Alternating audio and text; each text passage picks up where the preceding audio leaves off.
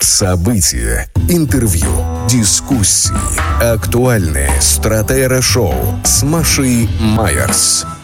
Слушайте на «Голосе Берлина». Смотрите на Ауслидлерботе ТЕ.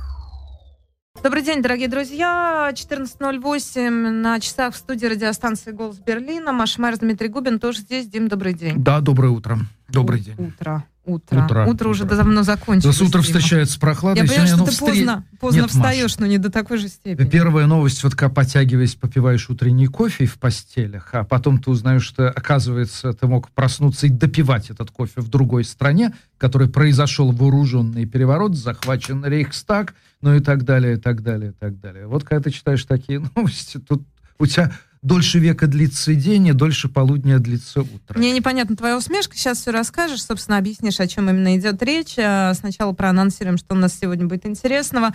Политолог Павел Лузин у нас а, во втором часе с трех до четырех интервью. Он придет к нам, он сейчас находится в Берлине. Собственно, вот мы попросили Павла, несмотря на то, что на прошлой неделе у нас было интервью по удаленной связи, да, попросили Павла прийти, потому что он человек крайне информированный очень интересно и обстоятельно комментирующий события на Украине. Да, один А, из главных знатоков технической подробности этой войны, и, может быть, тот человек, который нам подскажет, как э, за э, как на расстоянии от линии фронта предположительно украинские беспилотники умудряются очень успешно э, бомбить, э, поражать российские военные цели. Ну, это только одна из тем. В общем, Павел Лузин у нас во втором часе. А через э, 20 минут к нам придет э, предприниматель Максим Становский.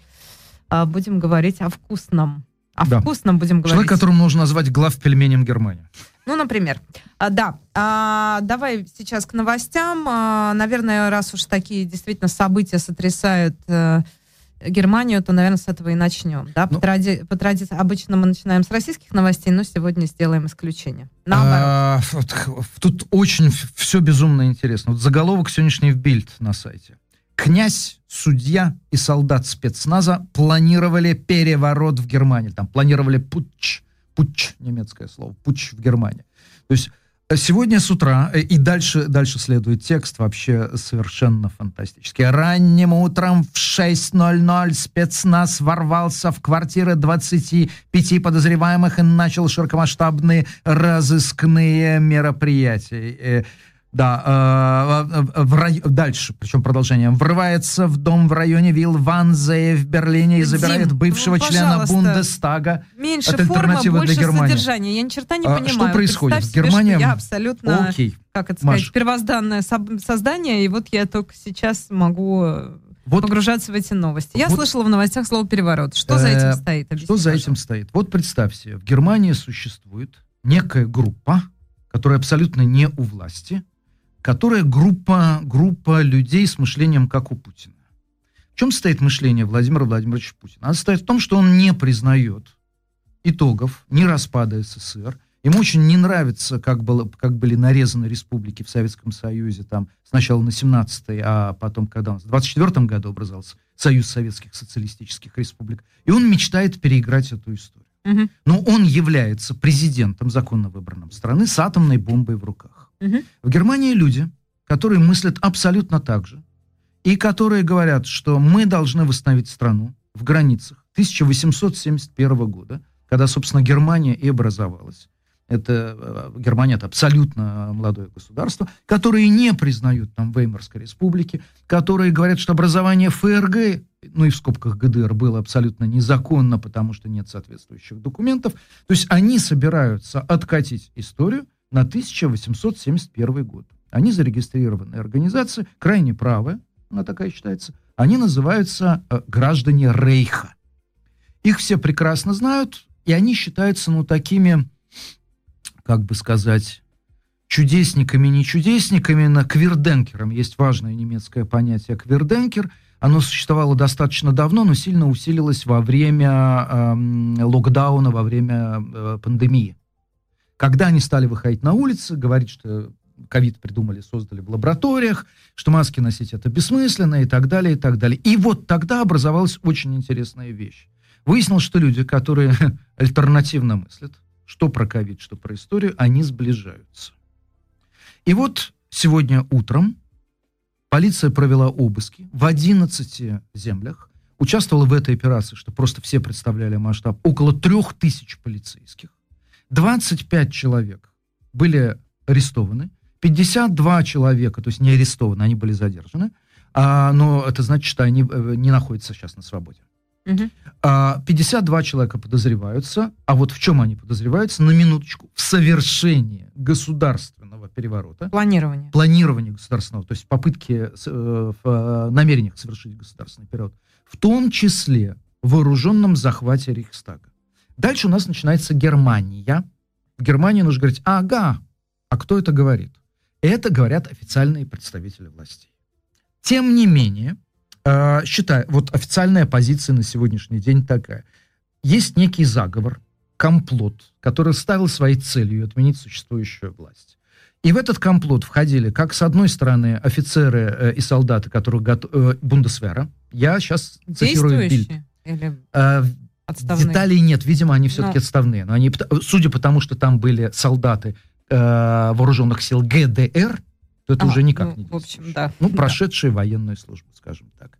А, во главе этого заговора комплота э, предположительно стоял 71-летний э, князь, княжеский дом в Тюринге, Генрих Ройс, его имя приводится, также туда, в эту группу входила берлинская судья Бергит Мальзак Винкеман. Редкий случай, когда полностью объявляются фамилии, но в данном случае они объявлены. И еще некий там солдат спецназа. Спецназа То есть их было трое, а нет, задержано несколько десятков? Задержано, нет, это глава. Это как бы верхушка. То, что сообщает. Я эти детали э, разыскивал в Бильде должен сказать, что как Бильд, ну да, бульварная газета вызывает, э, может вызвать успешку, усмешку в серьезном анализе и в, в тенденциозности, в подборке э, заголовков и так далее. Но когда они что-то расследуют, они это расследуют. Тем более Бильд дает фотографии моментов задержания.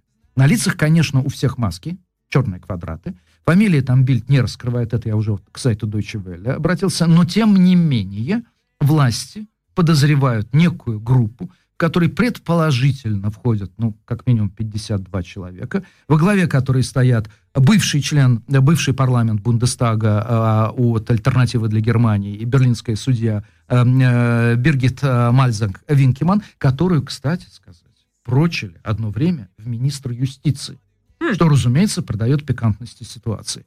И некие там солдаты, опять-таки, спецназа, у них есть оружие, которое изымали, и что это действительно огромная совершенно э, такая полицейская операция. Слушай, у меня к тебе один вопрос. Наверное, самый главный. Потому что я совершенно, как ты понимаешь, э, мне не хватает опыта просто проживания Государственного здесь, переворота? Как опыта, да, опыта, опыта проведения, да, планирования, проведения, совершения государственных переворотов у меня тоже нет.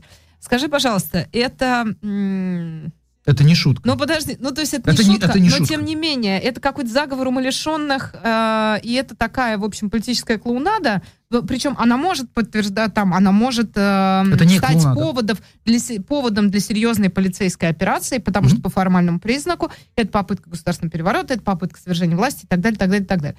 Вот, это я все понимаю. Как раз меня волнует это не в, не, не в смысле реакции официальных властей и правоохранительных органов. Меня волнует это само по себе это троица каких-то странных э, этих самых э, людей с, в общем, довольно странной, судя по всему, ну так вот с внешней стороны идеей, которые планируют что?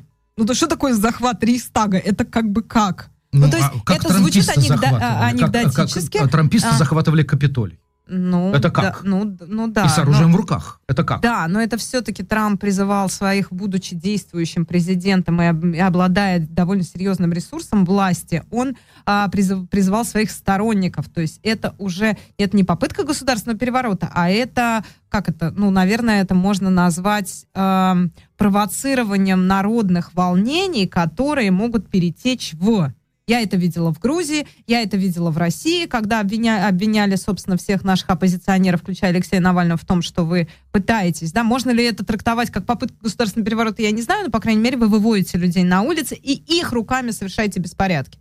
Это про Капитолий, да? Здесь эта история выглядит, она, э, я никак не могу ее эмоционально прочитать. Она между каким-то э, как это... бы странно-комическим и а. абсурдным эффектом и какой-то серьезной, вот что-то посередине, да? Я... Сейчас у меня вопрос очень простой. Это больше похоже на то, что действительно это не под нынешней а, немецкой властью, что называется, шатается кресло, или это больше похоже на абсурдный заговор кучи таких, ну, фриков, скажем а, так, а, Маш, если это... можно правильно выразить. Это, скажем так, э, есть несколько версий, как это объяснять. Ну, как это чувствуется? То есть я а, пытаюсь понять, как это считывается Дело в том, людьми, что которые живут в Германии, в Германии. В Германии есть традиция экстремизма.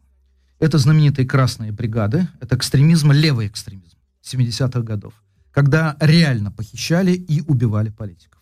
Есть экстремизм правый, хотя он легальный, то есть э, граждан Рейха, рейхсбюргеров там не запрещают, и ты знаешь, там неонацистские партии в Германии не запрещают, как многие ехидно считают, чтобы их было просто удобнее Комитету по защите конституционному строя, то есть такой маленький-маленький-маленький аналог ФСБ. Было легче и удобнее их контролировать. Есть такая, по крайней мере. Вот это правый экстремизм. Это правый экстремизм. Почему к этому серьезно относятся? Потому что, например, в 2016 году если мне сейчас память не изменяет, один из участников вот этого движения, э, граждан Рейха, э, к нему пришла полиция проверять наличие оружия, он открыл огонь по полицейским. Там пришло четверо полицейских, одного, он, одного полицейского он убил. То есть это не шуточки. И можно говорить, что, допустим, ну ведь левые там бригады, красные бригады в Германии, это вообще-то что такое? Это что, попытка построить социализм в ФРГ, она у вас никогда не удастся. Это фрики, это не фрики. Они реально убивали, они реально взрывали, и Германия до сих пор это помнит, особенно старшее поколение. То есть здесь есть свои традиции экстремизма, и то, что может выглядеть как анекдоты, например, столкновение с полицией там где-нибудь в Кройцберге на 1 мая, что каждый год вообще становится, говорит, ой, это такая хорошая традиция. Но когда ну, ты смотришь так, на последствия, в общем, традиция такая. Это хорошо, если ты от нее далеко и читаешь об этом в путеводителе. Но вот такие традиции экстремизма, они, несомненно, существуют. Как собирались использовать? Да, можно говорить, что ну, как, как вы захватите э, Рейхстаг. Но мы помним, что творили кверденкеры. Почему, я думаю, такое особое внимание? А я напомню, что кверденкеры впервые очень сильно и очень мощно организовались во время локдауна. И я приезжал в какой-нибудь крохотный поселок Мурнау, вообще славный тем, что там в этом поселке э, было два проклятия. Местное болото огромное, которое уводило сельхозземли из оборот, это э, подножье Альп. А, и Василий Кандинский, который там устроил русский дом, и, значит, все это хулиганье мюнхенское, художники туда приезжали, отравляли жизнь местным гражданам. Теперь понятно, из болота, по которому получ, проложены дорожки, и дом Кандинского, который превращен в музей, Мурнау качает э, деньги, но население Мурнау, это, опять боюсь шпица, 800 человек. А там, я приехал, оказывается, там сбор квирденкеров, их туда приезжает 2400 человек. На 800 местных жителей. На 800 местных жителей. И это ладно они вступают в прямую стычку с полицией. И я напомню, что в Берлине одна из демонстраций кверденкеров, корона отрицателей, привела к тому, что они чуть было действительно не захватили, только, по-моему, не Рейхстаг, они тогда прорвались э, в то, что здесь называют в Берлине стиральной машиной, и это канцлерамт. Mm. Но они реально туда прорывались, потому что полиция, ты же видела, сколько здесь полиции. По сравнению с Москвой это просто в десятки, если не в сотни раз меньше. Поэтому и вот то, что впервые квирденкеры, которые все больше и больше сближаются э, с уже э, экстремистами политическими, то, что они способны реально противостоять, то, что они способны выходить на прямые стычки с полицией, это, конечно, заставляет но, очень видишь, многих э, сказать но, «ага». Да, но тут еще сам контекст. Не, не уличные беспорядки, не сопротивление правоохранительным органам, нет, пока не что там, нет. условно говоря, нелегальное хранение оружия или еще что-нибудь. Тут, извините меня, государственный переворот.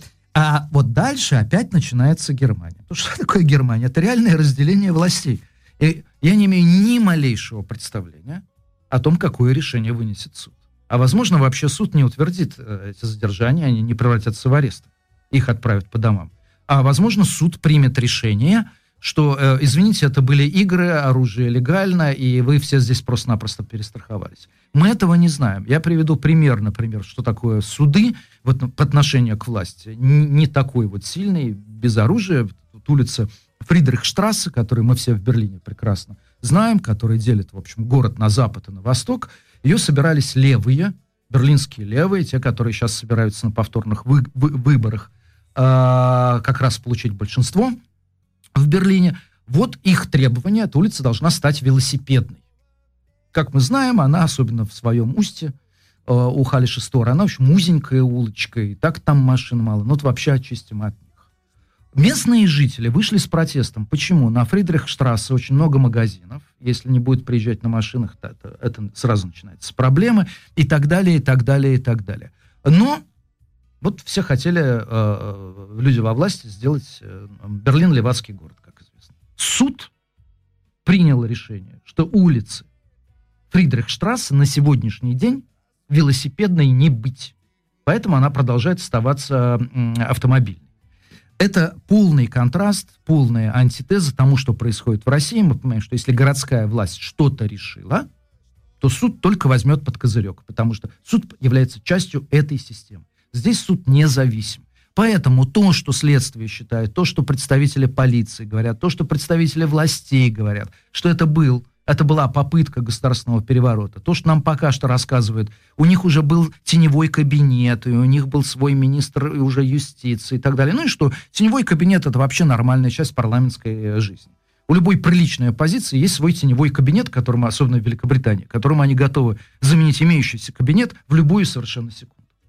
Поэтому, первое, когда ты читаешь, что сегодня в Германии раскрыта попытка государственного переворота, который с оружием в руках собирались совершить э, райхсбюргеры. У тебя первое, это, конечно, отрок. Нифига себе, проснешься во дворе, а тут у тебя власть сменилась. как это вообще такое может быть? А потом ты начинаешь понимать, что это все лишь версия, гипотеза, очень интересная, очень увлекательная, очень неожиданная, которую еще затем предстоит доказать. Вот, что сегодня утром произошло, с моей точки зрения. Класс. Значит, давайте к российским новостям, тем более у меня несколько минут осталось а, для того, чтобы рассказать, что происходит. Да не, какие, к, каким к российским? К российским, к латвийским, да, или латышским, опять Я же, тоже послышалось знаю, российским. Правильно. А, правильно, к латвийским, наверное, все-таки, да, к украинским новостям, что происходит в мире. А, собственно, об этом поговорим несколько минут, а потом к нам присоединится а, Максим а, Сатановский. Ну, смотри, значит, во-первых, дело Яшина. Сегодня должен был быть приговор. А, перенесли заседание на пятницу. Тут, собственно, никаких, ну, переносы это, в общем, распространенная практика. Я напомню, прокурор запросил 9 лет колонии для Яшин получит Яшина, 8, мы будем, можно парить. Ну, мы будем предполагать, что да, это может быть так. К По крайней мере, это устоявшаяся практика. Мы об этом говорили вчера, значит, приговор Яшину перенесен на пятницу. Далее, конечно, история телеканала «Дождь». Это просто а, обрастает таким количеством подробностей, что, в общем, наверное, даже это сложно уложить в один какой-то нарратив, в один какой-то рассказ, в одну историю. А, но, тем не менее... Лучшая реакция самому... можно? Можно я, я уточню, потому что да. я не, не уверен, что это прошло у тебя. Uh, лучшая, лучшая была реакция у бывшего uh, премьер-министра Швеции Карла Бильта. Знаешь, как он отреагировал? Это, вот это э, нужно отлить в граните. Мудрость этого решения ускользает от меня, сказал он по поводу лишения дождя лицензии в Латвии. Ну, давай я просто в двух словах расскажу, какой контекст. Э, во-первых, э, главный редактор телеканала «Дождь» Тихон Зетко выступил с телевизионным обращением, и это была такая довольно объемная речь, там, ну, наверное, минут 6 или 7, тоже ее, наверное, важно послушать целиком, если вы хотите быть в курсе событий. И, ты знаешь, в общем, короче говоря, сама тональность э, этого обращения Тихона Дедко, она вызвала очень много споров, потому что, э, в общем, те, кто телеканал «Дождь» поддерживает, в общем, короче говоря, называется, назовем это вещи своими именами, пошла атака, ну как атака, наезд. Атака это, наверное, было бы назвать слишком, слишком громкое, агрессивное слово, на вообще на латвийское правительство, на Латвию. И Латвия, то есть, э, во-первых, э, вы, ну, то есть контекст вы к нам придираетесь, мы попытались, мы ошиблись, мы попытались эти ошибки исправить, мы сделали все возможное, и, кстати, наконец-то проговаривается, за что уволили Коростелева, потому что это не звучало прямо. Я тебе напомню, контекст я задавала вопрос, а как связь какая связь между увольнением и отзывом лицензии телеканала «Дождь». И здесь главный редактор объясняет, что мы это сделали для того, чтобы еще раз доказать свою ну, лояльность той антивоенной позиции, которую телеканал «Дождь» пропагандирует, ну, наверное, начиная с февраля 22 года. И такой получился заочный спор с, с латвийскими властями и особенно вот с а, руководителем этого самого агентства по электронным СМИ латвийским, то, что аналог российского Роскомнадзора, зовут его Иварс Аболинш. Значит, с этим Иварсом вообще отдельная история. Раскопали его твиттер, стали отматывать его твиттер. Журналисты же люди дотошные, и нашли в его твиттере цитаты, в которых он поддерживает Владимира Путина, это его твиттер, и он даже это не отрицает, в которых он а, поддерживает Януковича, и там, в общем, цитата, честно говоря, например, сейчас я тебе Ну, раз Янукович, то это было до 14 года. Да, это 13 это все 13-14 год. Значит, что писал вот этот самый руководитель электронного агентства а, латвийского, который... Ам, который, э, собственно, и, ну, чья, чья финальная подпись стояла за отзывом лицензии. А, например, вообще Латвия должна деньги Януковичу выслать и молить Бога, чтобы Украина не сближалась с ЕС. Что мы тут будем делать с этой кучей русскоязычных да, миллионов? Мы это. Да, а, это 14 не грех год. повторить. Да, Маш, ну человек мог измениться год. Да, значит, дальше, следующая история. Он извиняется, он это комментирует, он говорит, что эм, да, я изменил свою точку зрения, и это никак не связано с моим нынешним э, решением. Дальше, значит, надо обратить на, э, внимание на видеообращение Натальи Синдеевой, которое было опубликовано вчера в ее телеграм-канале. И, ты знаешь, я хотела поставить фрагмент этого решения, э, этого обращения, но не стала этого делать, потому что оно ну, настолько эмоционально. Наталья Синдеева просто рыдает. Это правда. Она и просто рыдает. некоторые в сердцах слова употребляют. Ну, да, там есть и грубые слова, но самый главный нарратив это, мы, это то, что а, это дело всей моей жизни. Я борюсь, я борюсь за него каждый день на протяжении более чем десятка лет. Я, а, мне больно, а, мне обидно, и я прошу прощения у Алексея Коростелева и уволившимся вслед за ними а, Маргарита Лютова и Владимир Роменского, сотрудников телеканала «Дождь», я прошу вас, возвращайтесь. Она обращается к сотрудникам. Это очень эмоционально. Там потом МИД выпустил на, в своем телеграм-канале совершенно издевательский пост на эту тему. Ну, в общем, короче говоря, ее заклевали. Но это довольно легко сделать, когда человек вот находится в такой сложной позиции и в таком эмоциональном состоянии.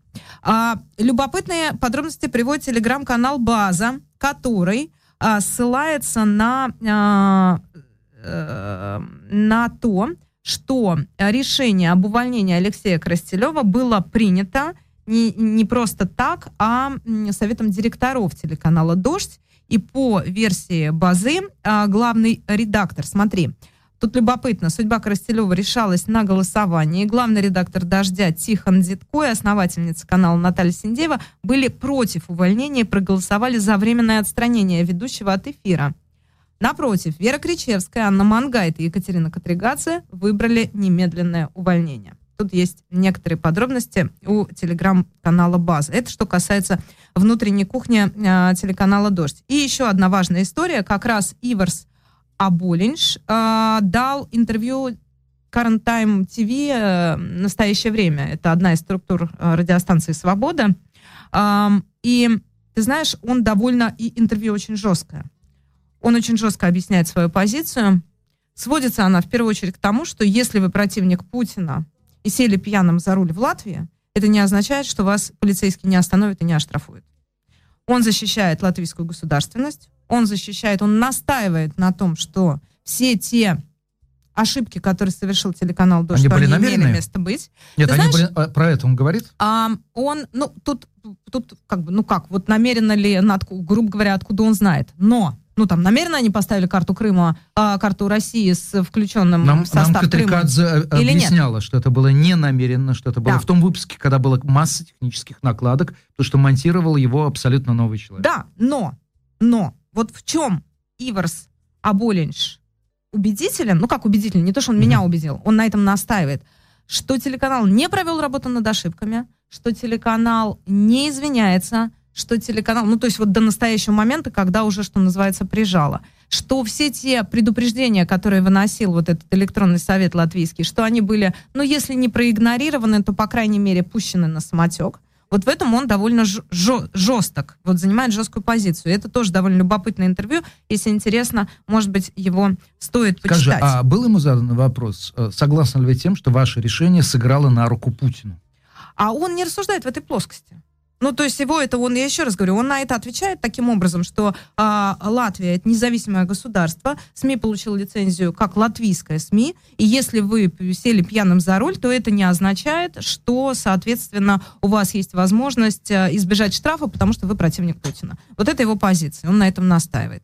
А, что я еще хочу сказать? Еще одна важная история, которая тоже, в общем, так или иначе связана с... Это, ну, это вот хвост, да, это последствия, это те события, которые начинают уже как цепочка выстраиваться вокруг отзыва э, лицензии латвийским властям. Кстати, еще, одна, еще один нюанс. Много же было таких полуироничных комментариев на предмет того, что если не в Латвии, то в Литве.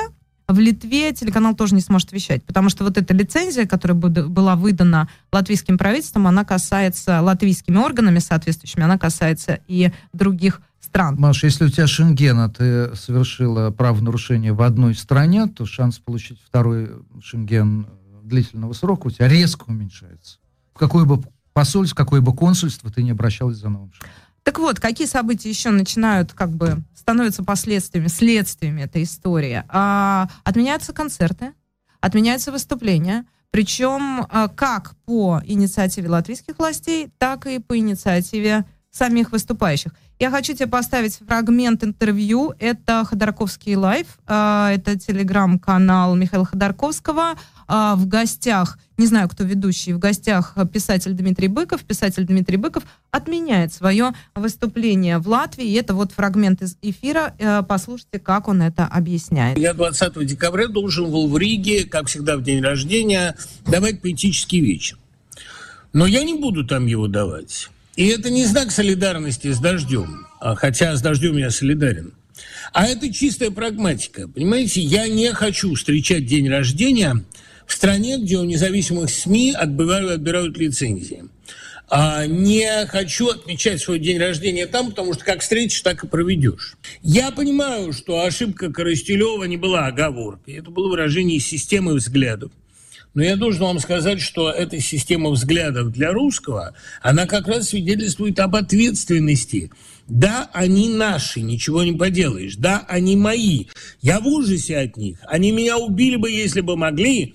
Они на самом деле мои враги но не разделять ответственности за них мы не можем, и не признать, что они тоже жертвы Путина, вообще-то мы не можем. Он говорит, а вы давайте сопротивляйтесь. А мы сопротивлялись. И моральные претензии бывают только к тем, кто признает над собой мораль. В сетях полемизируют с Синдеевой, со мной, с Пархоменко и далее. Вы с Прилепиным полемизируете. Это он призывает вас убивать. С Лукьяненко полемизируете, а не со мной, который лишился работы и жизни на родине из-за того, что выступил против этой войны. Нас легко э, сегодня гнобить, до нас легко дотянуться, за нами не стоит никакая империя никакое оружие. Вы с ними пополемизируете, если у вас хватит на это пору.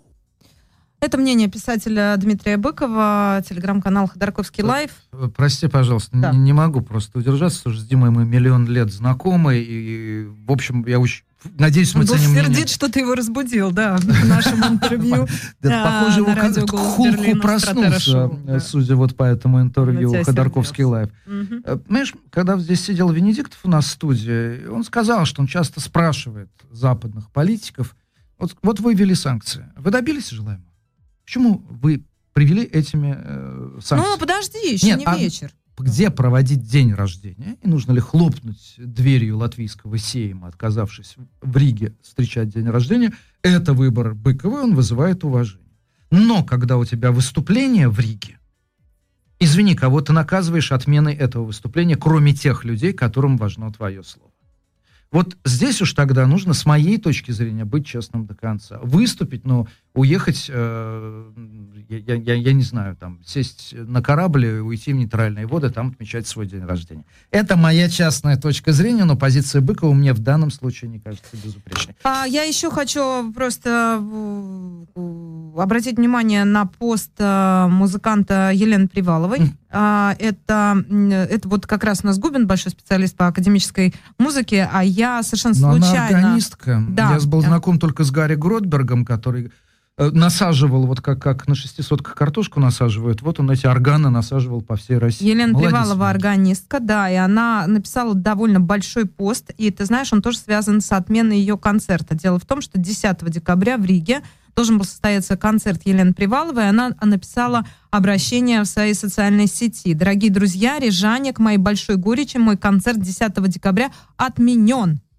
Да, обрати внимание, не я отменяю, как в случае с Быковым, а отменен. И дальше она пишет, было заявление в общину церкви о том, что я поддерживаю войну, что является абсолютной ложью, а также о моей концертной деятельности в России. Вот это правда, в скобках пишет Елена Привалова. Ну и далее там подробности она рассказывает о том, как она собиралась там, какие у нее взаимоотношения с Латвией, как она любит эту страну, сколько счастливых лет она там прожила, но концерт отменен.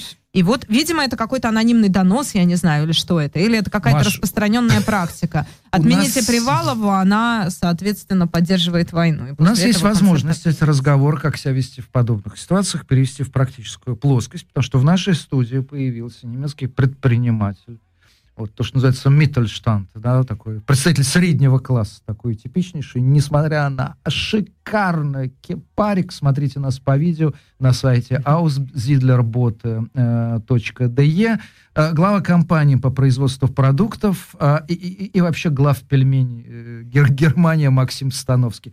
Максим, здрасте, рада приветствовать. Как бы я хотел другой день, мы бы только говорили о пельменях и о русской кухне. С удовольствием. Но нам не дает жизнь такого, а, такого вопрос, шанса. Вопрос.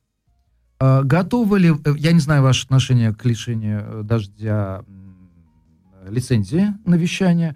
Предположим, вы поставляете пельмени в Латвию. Вы не согласны с решением латвийских властей. Перестанете ли вы тогда торговать с Латвией пельменями? Нет, не перестану. Почему, объясните, пожалуйста. Ой, только будьте любезны, можно ближе к да, микрофону? Э, ну, потому что решение будет с большой вероятностью, как мне кажется, пересмотрено. Вообще, как говорил мой папа, полковник в отставке, приказ не, не следует исполнять сразу, его отменят. А. Вот. Э, кроме того, еда едой. У меня нету деления. Я, единственное, кого, может быть, я кормить бы не стал, это Путин. Ну, и его кормят другие люди, к счастью. Да, у, у, у, него, у, него есть, у него есть свой повар, и... Это правда. И мы очень не хотим, чтобы вы когда-нибудь оказались на его месте. Да, у него есть свой повар, вор, воров куча. Э, вот любовника нет, но насчет любовницы поговаривают всякое. Не доказано. Да, не доказано. Поэтому тему эту трогать не будем. А, объяснить с вашей точки зрения, почему не нужно вводить э, персональные санкции, в том числе и торговые, том случае, если ты считаешь, что чье-то решение политически мотивировано, и ты с ним не согласен. А как они будут работать? Э, санкции, санкции со стороны государства, либо санкции... Нет, нет, нет. вот а, вы предприниматель, так? Да.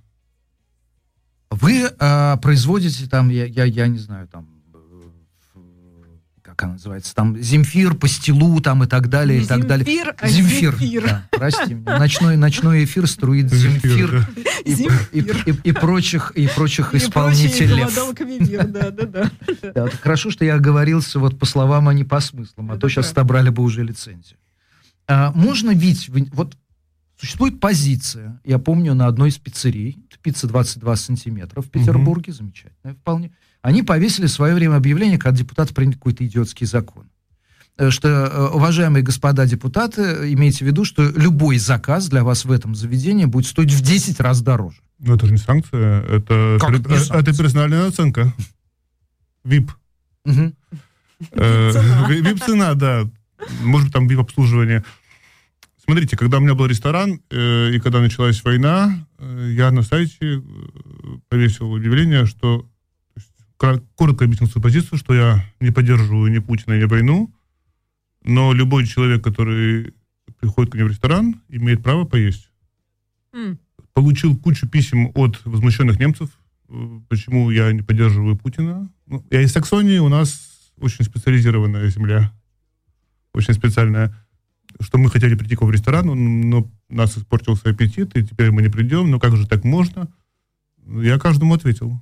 Подождите, а это, это в, чем было продиктовано? Это было ваш какой-то как, душевный порыв или была какая-то объективная необходимость вешать какие-то объяснения, нет, там, объяс... Э, полити... политика ориентированная? У меня очень мало убеждений, но те, которые есть, я стараюсь беречь. Угу. И, в общем, если это позиция, если ситуация моим убеждениям противоречит, то я считаю необходимым убеждение высказать. То есть я считаю, что то, что совершил Путин, является преступлением. И это не значит, что я э, проукраинец, хотя у меня папа из Житомира. Это э, Украина великая страна, и она, безусловно, имеет право жить так, как она считает нужным. Вопрос о том, что Россия, страна, где я родился, напала на другое государство. И я, в общем, не смог стоять в стороне. Я посчитал нужным свою позицию высказать, на, пусть локально, пусть на сайте моего ресторана, но я это сделал. А, а то, что, сайте. Да, mm-hmm. то, что молва приписывает вам то, что вы являетесь персональным поваром, чуть было я не сказал, да, персональным поставщиком э, иноагентов Шульман в Берлине, иноагентки, э, я, я, я знаю, Маша, на феминитивы ты реагируешь довольно, Нет, довольно бурно. Иноагентши. Э, ин, иноагентши. О, все, слава богу, пришли к компромиссу. Улицкая, это правда? Помочь. И это такое тоже подчеркивание своей политической позиции. Меня бабушка учила с детства, что общаться нужно с приличными людьми. Mm. Я, в общем, стараюсь этот соблюдать. статус в определенном смысле обязывает, да. Да. Так, сейчас мы отыграем эту тему э, все-таки до конца. И что вы отвечали э, тем значит, еще, тем, это вам писали немцы, немцы, немцы смущенные? Немцы. Или это немцы с, э, с русским хинт, э, как хинтегрунд, с э, бэкграундом? И те, и другие. Как, как по-русски? Происхождение. Происхождение, да. И, и писал, писали и немцы, и мне позвонил э, мой хороший знакомый, который про, полурусский, полунемец, который прожил здесь всю жизнь.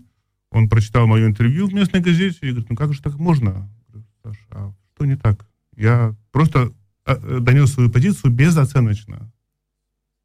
Ну как, ничего себе безоценочно. Ну, это вполне, это оценочная позиция. Ну, да. в общем, мы поспорили немножко. А, ну... а можно там, вот это Германия так работает, натравить на вас санэпиднадзор, например, Слушайте, пожаловаться, написать в какое-нибудь пожал... ведомство, пожаловаться... какое у вас плохое, невкусное, как у вас травят людей. Пожаловаться можно. И это, это, это, пожалуйста. За вашу, за эту самую в этой стране, позицию. В этой стране страшно любят жаловаться. Вам нас... не прилетело с этой стороны от ваших политических оппонентов? Ну, видимо, они на это не пошли, хотя просто меня вот недавно не, не, дали, как, не дали, как в октябре, нас сертифицировали по немецким правилам как э, переработчика мяса. Я скажу, что все многочисленные проверки, которые у меня были до того, это были детские игры. Ну, это, наверное, все-таки объективная То есть это было крайне жестко, история, но нас, нас, нас, нас сертифицировали, теперь мы законопослушные, с знаком качества немецким. Угу. Может быть, и можно натравить, но как-то, ну, видимо, не догадались. Я им подскажу в следующий раз. Так, да, сейчас хорошо, я, я уже дожму сегодня, то есть сегодняшние новости мы смотрим через призму еды, э, через призму продуктов. А, вот мне в школе вбивали, что этот самый пресловутый немецкий Mittelstand, средний этот средний суммер, бизнес. А есть ведь специальное слово, я сейчас забыл, а, а, Максим, оно у меня из головы вылетел. Как называется вот это типично среднее по численности рабочих немецкое предприятие, на котором, в общем, вся страна держится. Betrieb, Betrieb, может быть? Нет, нет, не Betrieb, это вообще. Там есть Mittel тоже что-то. Вот я, я, есть специальный термин, который обзывает предприятие с числом работников до 500 человек. Ну, я маленький, поэтому я не знаю. Да, но мне в, шко мне в школе сбивали, что, ну, вы лавочник, вы колбасник, да, ну, да. по большому, что лавочники и колбасники – это питательная среда, Эм, этих проклятых людей, которые приходят к власти, не будем называть э, поименно 33 год. Вот они допустили зажим свобод, они допустили все прочее. Скажите, пожалуйста, если бы вы сегодня проснулись и узнали, что э, Бундестаг э, захвачен э, гражданами Рейха, произошел, произошел вооруженный переворот, и у нас теперь никакой не Олаф Шольц, э, законно выбранный во главе, а, князь, князь, князь э, Хайнрих Ройс. Монархия. Да, и у нас, и вообще у нас теперь границы 871 года, да, значит, тюрингский князь, теперь правит. А как, а как с Калининградом? Подберут тоже? Это то, чтобы вы на сайте э, повесили сразу вопрос. Это как, было бы хорошо централизация власти для бизнеса или плохо? Отмена демократии, это было бы к лучшему? Это было бы плохо. Почему? Безусловно. Ну, во-первых, централизация власти здесь невозможна даже географически, потому что все ведомства находятся в совершенно разных городах.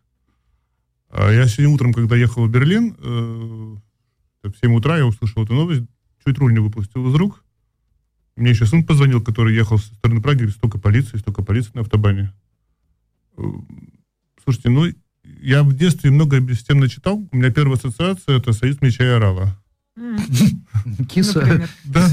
Слушайте, но я вот, а, вы, когда еще Дмитрий задавал вопрос, вы начали ну, усмехаться, улыбаться, да, и э, вот пока вы к нам не присоединились, я у Димы как раз спрашивала, а, это вызывает, ну, это правда вызывает усмешку? То есть это такая какая-то в общем, комичная история Смотрите, по, по, по содержанию, идеологически. Во-первых, это, это, это, это, это несколько комичная история, как мне кажется, опять-таки. Во-вторых, э, один из моих любимых фильмов, это наш «Вечный Штирлиц», «Наше все», в котором э, РЦХ э, было изображено по принципу ЦК. То есть это в одном здании, где сидит и Миллер, и СД, и Кальтебруннер, и все. И, и Штирлиц ходит между этажами. Угу. Чего, в принципе, не существовало, потому что там Мюллер сидел на принц Альбрехштрассе, СД сидел ровно в другом конце города. То есть э, создатели фильма не понимали, как может быть децентрализация. То есть этого просто не было никогда. И то же самое, как немцы не понимают централизацию. А зачем? А как будут жить маленькие города, где нет какого-то амта, а там он сидит и создает рабочие места? Это тоже ведь... Э... То есть, условно говоря, главная защитная степень, ступень, да, а, демократии — это децентрализация. Одна из главных. То есть ее невозможно просто физически уничтожить, потому что невозможно и на... в одном Михайловском замке перерезать горло одному императору. Да, и, на, и, и наоборот, это, и наоборот как в ЛКСМ демократический централизм и тому подобное, это явно не демократическое, не демократический институт. Ну, наверное, поэтому и понадобилось 3000 полицейских, потому что надо было вот это все по всем, значит, ну, по, по, по, по, ну, во полиция хотелось, полиция хотелось размяться, она затекла, видимо. Проверять. Но я же говорю, что децентрализация означает еще независимость правосудия, поэтому версия полиции нам известна. У тебя она вызывает улыбку, у меня нет, потому что я знаю об этих столкновениях с полицией достаточно а жестких а, во время а, ковида. А, а что, что бы э, дало э, тем, кто тем, кто хотел захватить Бундестаг, что бы это им дало? В каком-то практическом смысле. Ну, вот Пришли, ну там, ну, там проще было прийти на экскурсию и захватить прямо с экскурсии. Ну, кстати, да. Захватчики Капитолия не догадались сходить туда на экскурсию, да? Ну, это ничего не даст. Это всего лишь громкий, громкий хлопок, сейчас модно говорить. Все. Да, понятно. Зато сейчас, может быть, тема будет переключена на что-то, может быть, кто-то от чего-то отвлечется. А давайте к следующим темам. У нас 10 минут Да, мы хотели поговорить о русской, о русской кухне. У меня простой вопрос, Маш, прости, пожалуйста, я его обязан задать. А почему Турция захватила Германию, победила в Великой кулинарной войне, э, во многих случаях местную э, кухню, запустив в оборот донор? Почему Италия, победитель великой кулинарной международной борьбе со своими там пиццами и пастами? А почему это азиатская кухня победно шествует по планете, и все там знают, что такое там курица в кисло-сладком соусе, там, с рисом да. вам или, или, или с лапшой, как угодно. Рис, а, почему японская кухня завалила мир той едой, которая не существует в Японии, она была создана в Калифорнии, то есть роллами знаменитыми, прежде всего роллами Калифорнии. Почему нет никаких побед русской кухни. Их не видно. Ну, я уже... Мы не будем говорить о ресторане «Зеленая лампа» с портретом Пушкина в Берлине, да? Кстати, были, и с икорными был, бранчами. Были нашими клиентами. Да? Э, Мои соседи. Понятно. Ну, смотрите, э, тут есть очень старый анекдот, что крыса спрашивает у хомячка, хомячок, почему мы с тобой родственники, но меня травят, бьют, гоняют, а ты живешь на полном довольстве, и все хорошо. Крыса, у тебя что-то с пиаром не так. Э, кухня... Ну, сейчас, во-первых, сейчас мы не берем в расчет э, украинцев, которые сейчас осмотрятся, я думаю, наводнят Германию украинской кухней. Я уже рассказывал историю, как Рэва запретила русские продукты, и первым пропал консервированный борщ, который производит в городе Тарту, а поставляет э, фирма немецкая из Розенхайма, по-моему. Да, Розенхайм это мон, мон, монолит групп. Ну, я честно скажу, у меня нет ответа, потому что кухня, в принципе, очень пригодна для и, и для фастфуда, и очень пригодна для... Для фастфуда пригодна русская? Да. А что именно? Пирожки. Пирожки. Пирожки. Э, та же солянка пригодна. Ну, мы делим фастфуд на суп, который можно Солянку есть. готовить три часа. Да бог с вами. Ну, я готовлю три. Поэтому такая вкусная. Я два. Ну, это не мисо суп, у одного из этих мужчин бизнес, понимаете? Продолжайте. А, а почему? Мисо-суп готовится мгновенно, он порошковый, да, поэтому ну, мисо так популярен. Я считаю, что это все вопрос пиара, на самом деле. Я, я сегодня сам, мне было четверть часа, я сегодня сам перекусил донор Теллером, поехал дальше. Пельменей на фудкорте не было. Э, хорошо, нам поставлена задача. О, Маша, я опять... Ну, извини, Пожалуйста, мужское хамство. Ничего, да. я привыкла. Продолжай. Ты, ты знаешь этот новый анекдот, что... Не отвлекайся, у нас время. В Германии, в, Гер... а, в, а в России традиционная семья, она всегда состоит из родителя номер один и пострадавшего. Потерпевшего. Так все-таки как выглядит идеальное меню русского фастфуда в Берлине, скажем? Это два-три супа.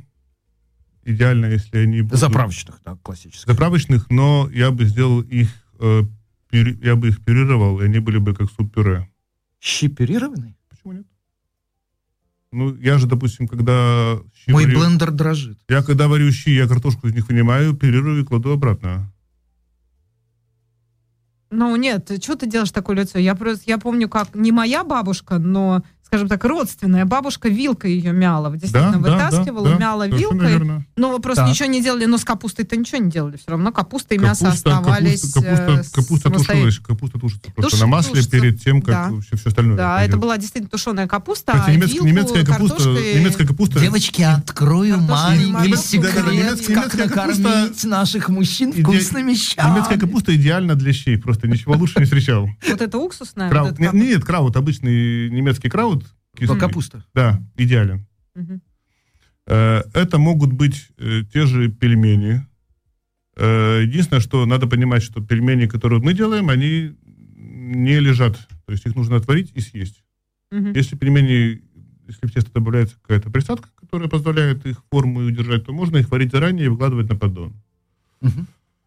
А, они лежат в готовом виде. Они, да. Угу, Салаты русские не пойдут ни под каким видом что они практически все майонезные. Может быть, только салат витаминный, то, что называлось в общепите. А, это совет. А капустка, капустка, а капустка, яблочко. Да, да, да, да. Вот. Э, Бинго. Э, в принципе, бифстроганов и все остальное. То есть мы можем, надо разделить э, то, что немцы называют фингерессом, то, что можно есть без рук, угу. и то, что идет, то, что можно съесть и быстро, быстро съесть. Руками. Руками. Ну, а что можно приборами. съесть руками, кроме а, приборами. Все. Руками можно съесть, допустим, ну. жар... допустим жареные пельмени. Жареные пельмени Кстати, руками? я... Ну, я только Наконец пришло мама. время сказать правду. В детстве я так и поступал. С тех пор много воды утекло. Макс, а пострадала вообще как бы вот индустрия, да, и все-таки русские продукты, борщ оставим за скобками, это вот, угу. это, это не к нам, а те же самые пельмени или те же самые щи, как э, и, как раз с точки зрения пиара после войны.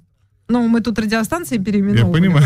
А вы ну, там я, сидите в своих березках в своем Дрездене, Я не понимаю, что я стар для проституции, у меня товарный знак написан на русские специалитеты, я не буду ничего менять. Э, кто захочет, тот купит. У меня был один случай, э, связанный с э, тем, что мне позвонили, попросили что клиенты немецкие, кстати, из, из Берлина звонили, не очень желают видеть русские продукты в свете вот такой ситуации. Угу, вот я именно... Э, да, после этого я послал ему фотографию письма Алексея Навального, который ел мои пельмени, Ах, и вот написал мне, написал мне из тюрьмы, что да, спасибо, все было вкусно. Угу. Была такая история. И вопросы были сняты. Говорит, я просто хотел, чтобы нам свою позицию донесли. Позиция была донесена. Но это было сам, это был начало марта. Больше никаких вопросов не было. Сейчас просто общее падение есть. Э, это связано с тем, что люди впервые... Россен?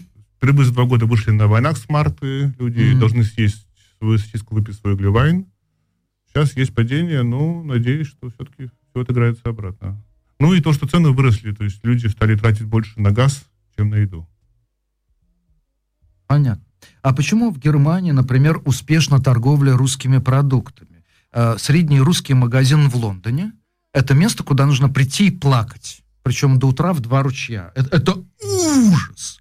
Это, это ситро буратино и значит, какие-то консервы. Это, это очень плохо. А в Mix Markt э, там ездят мои знакомые немки.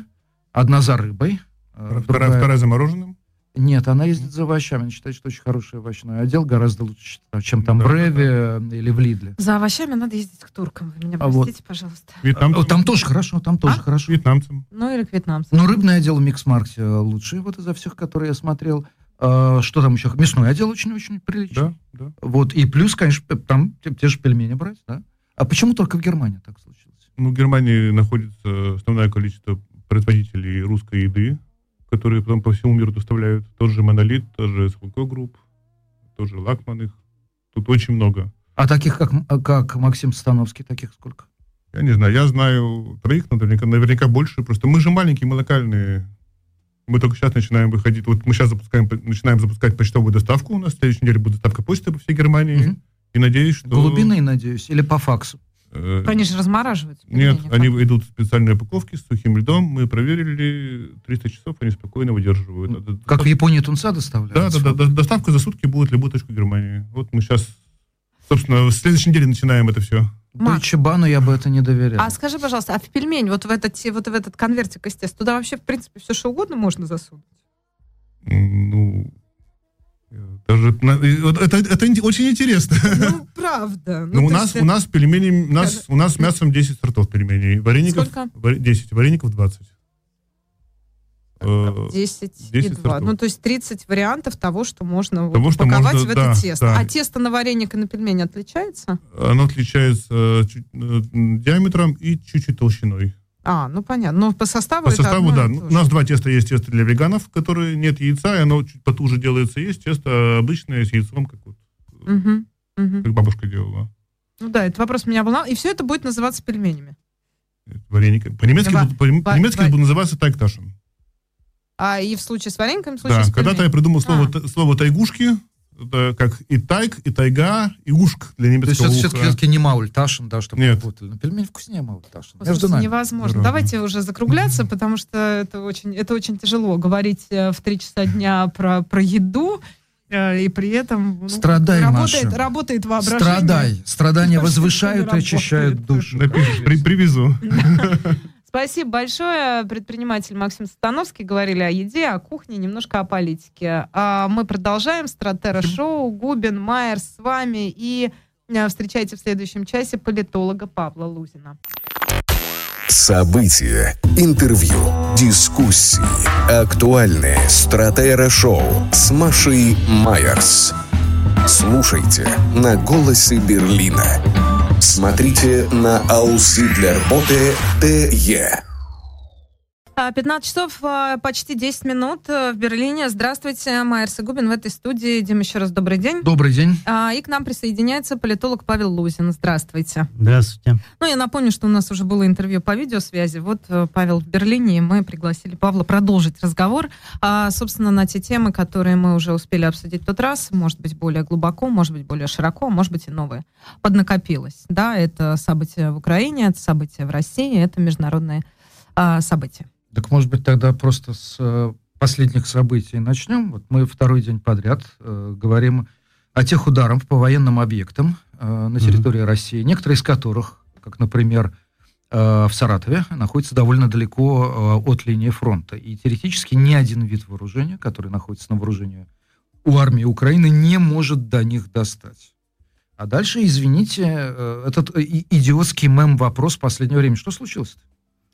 Ну, судя по тому, что Минобороны России официально сказала, что они имели дело с э, реактивными беспилотниками, которые у Украины остались еще с времен Советского Союза, это вообще там разработка там, 60-х годов, э, беспилотники «Стриж», э, то, видимо, все-таки вот этими стрижами и нанесли, достали оттуда кинофотоаппарат тяжеленный, достали оттуда, видимо, парашютную систему, потому что она не нужна, зарядили туда взрывчатку и, судя по всему, отправили, а у него дальность э, приличная, там действительно сотни километров.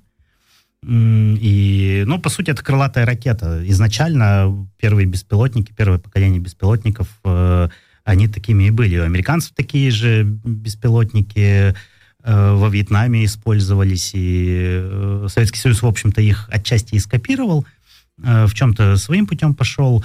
Ну вот, что-то в запасе осталось. Ну, кстати, американцы после войны во Вьетнаме свои вот эти реактивные беспилотники поставили на прикол, и долго их не применяли, а потом, на удивление, в 2003 году в рамках операции против Ирака их даже один раз применили. А почему их ПВО не видит? ПВО или ПРО? А, ну, не видит, э, потому что, скорее всего, стоит выключенным. Потому что у... То есть у нас там на аэродроме, где стоят стратегические бомбардировщики, выключена система ПРО. Ну, ПРО, э, там ПРО. Э, это же все тоже технические моменты. У вас радар, он не может работать 24 на 7. Ну, такой вот ПВОшный, потому что там сидит расчет, он может там сидеть часа три, потому что там электромагнитное излучение, э, люди смену отработали, ушли, чтобы э, у вас 24 на 7 э, работали радары системы ПВО, вам надо, собственно, там, ну, 8 радаров по 3 часа. Потому что у, у, кроме экипажей, да, у этих систем есть еще ресурс, измеряемый в часах. И это, этот ресурс, он измеряется там не десятками тысяч часов, да, он все-таки там тысячами в лучшем случае измеряется, а у некоторых систем он измеряется там сотнями часов. Поэтому они в основную часть времени стоят выключенными. Они включаются только, когда есть какая-то воздушная тревога, э, какие-то радары там передового базирования включились, зафиксировали. Никто в тылу глубоко не ожидал. Плюс э, страна большая, часть систем ПВО про э, работает, обстреливая города украинские потому что это изобретение... Перепрофили... А правда, что их да, всех да? собрали вот так вот с центральной части или даже, может ну, быть, из-за Уралья и перетащили на Украину, там, куда-то к украинским многие границам? Многие собрали, но там пусковые установки в основном, э, ну, там, э, 10-12 пусковых установок, там, один радар. Соответственно, пусковые установки от, отвезли, радары там, может, остались, может быть, э, не остались. Э, может, их тоже увезли, но без пусковых установок радар не особо э, ну да, полезен. Показывает положение объекта, но, да, но, его, но его невозможно Там сбить. Ракеты да. комплексов С-300, э, которыми вот города обстреливают, они старенькие, они не выпускаются. Ракеты для комплексов С-400 это довольно дефицитный товар, потому что они начали производиться серийно только там с 2019 года, и первые партии ушли в Китай, который купил у нас комплекс С-400 еще в 2014 году. А у нас и, Эрдоган, по-моему, С-400 покупал. Он, ну, официально купил, в реальности я вот сколько лет это, эта сделка тянется, и я все пытаюсь обнаружить следы, что Турция платит за эти комплексы. Пока следов нету. Но они ушли физически. Ну, туда. Ну, физически, да, они, они там есть. То есть для, для этого тоже нужны ракеты, и э, ракеты в, в приоритете идут, я так понимаю, туда, а комплексы С-400, которые стоят на вооружении у России с 2007 года, Э, они с ракетами С-300, но эти ракеты, э, опять же, да, они там в основном старенькие и не особо уже там, производятся. Что такое старенький человек? Мы представляем, что такое старенькая ракета. В чем, собственно, ну, ракета, ее недостатки? произведенная там в 80-е, ну, там, а у нее 90 нету срока годности у этой ракеты? У нее есть срок годности, потому что там твердое топливо которое, ну, оно лучше, чем жидкое, хранится дольше, но тоже приходит в негодность, что же химия, там э, электроника, э, там, не знаю, конденсатор может потечь э, на микросхеме. И уже, ну, с 80-х годов. И Чё, уже, уже, уже ничего, не, ничего никуда не полетит. Скажите, а как вообще вы оцениваете готовность? Ведь действительно а, в какой-то момент времени российская армия, российские вооруженные силы, наверное, с сердюковских времен активно занималась пиаром. Уж не знаю, чем они там занимались еще, но пиаром они занимались и Сердюков, и Шойгу, и подавно. А в каком состоянии российский ВПК пришел к 22 году, и насколько он к 24 февраля, во сколько вообще он-то был готов к тому, во что это все Ну, вылилось? с э, 2011 года, когда первая такая массивная постсоветская программа э, вооружений была принята, это ГП государственная программа вооружений до 2020 года, ГПВ 2020, э, там э, на нее потратили, изначально она была объемом там 20 триллионов э, рублей, но на нее в реальности потратили где-то там 15-17 триллионов рублей. Э, И это было вложено, вот, собственно говоря, в ВПК. Э, Что-то производилось новое, что-то модернизировалось старое, какие-то программы НИОКР э, обильные были потрачены, перевооружение заводов, А на что зарплаты. ставка делалась? Ставка делалась на количество. Потому что Количество. То есть должно быть всего много. Должно быть всего много, но много того, что мы можем произвести, потому что то, что мы э, производим с трудом, его много нет. А, И здесь момент какой э, очень важный, что российский ВПК, он, он убыточный. То есть он генерирует как минимум с 2016 года, вот с 2016 по 2020 год, только на погашение невозвратных долгов ВПК было потрачено 1 триллион 700 миллиардов рублей. Просто... нам представить эту сумму, знаете, у меня плохо, что такое миллион евро, я хорошо, очень 1 хорошо триллион представляю. 700 миллиардов Да, это, это, это, это это годовой бюджет на закупку вооружений. Слушай, но О-ля-ля. доходная, доходная часть российского бюджета, там доходная и расходная, это примерно по 20 триллионов в год. Прошу. Понятно. То есть это десятая часть там всей доходной части или расходной части? Ну, там плюс-минус. Ну, там э, доходная расходная больше, сейчас уже там э, на этот год доходная на 25 триллионов Да. планировалась, расходная планировалась там 24, сейчас она планируется вроде как 29. Вот это самое интересное, об этом тоже Да. надо поговорить. Но вот 1 триллион 700 миллиардов рублей, это вот, считайте, э, годовой бюджет на закупку вооружений последние годы. Вот так вот этот годовой бюджет э, как бы дополнительный был потрачен просто на погашение долгов. То есть каждый год российский ВПК генерирует сотни миллиардов рублей, там 200-300 миллиардов рублей долгов невозвратных, убытков. Убытков, он убыточный. Но вообще, наверное, ВПК убыточная. А что есть у нас неубыточная ВПК? В Ну, принципе, если- это же если мы чистые торгуем, то затраты. да. Ну, нет, ну, наверное, там, да, и, наверное, мы можем получать доход от, от с, с Рособоронэкспорта, Ну, наверное, да? э, Патроны там, Индия, Африка. и патроны экспортировали мы вашу в Америку. И- и эту- Да, мы, но- прошу прощения, не лишайте нас, пожалуйста, лицензии. Это вот это отсутствие термина, как национал-социализм применительно к путинизму, заставляет все время э, Ну, просто периодически Губин говорить боится «мы». говорить наше, наше оружие, наша Да, армия, я боюсь наша- этого говорить, но у меня нет наша- термина. да. А Пусковые мычать в эфире слова. тоже не хочется. Хорошо, мы тебя Да. правильно поняли. То есть Россия, э, главное, чтобы меня и контролирующие органы правильно поняли. Особенно латвийские. Э, ведь Там поставлялось, допустим, по-моему, патроны просто для стрелкового оружия в Америку в больш- в больших объемах. Но патроны много не дают. У нас э, м, в России э, основной... В России. А, ну, я российский гражданин, у меня нету, у меня даже нигде ВНЖ нету, да, я э, живу сейчас, э, работаю в Америке по визе, да, э, я все равно не, не могу говорить, э, там, у них, э, а, Кстати, у учитывая, Путина- нет, учитывая, что я до сих пор еще даже налогоплательщик э, Да. российский. Павел Лузин у нас в гостях. Пожалуйста, ну вот меньше давай, Дим, я тебя прошу. вот. Снимут у тебя микрофон, будешь помнить мои Давайте Самые, послушаем. предупреждения. самые, Страшно самые, главные, самые главные экспортные статьи у России в последние там, десятилетия это системы ПВО ПРО, они потому что самые дорогостоящие. Это как раз С-400. И не только там, и поменьше, и буки, и торы, и всякие там м, панцири э, активно экспортировались.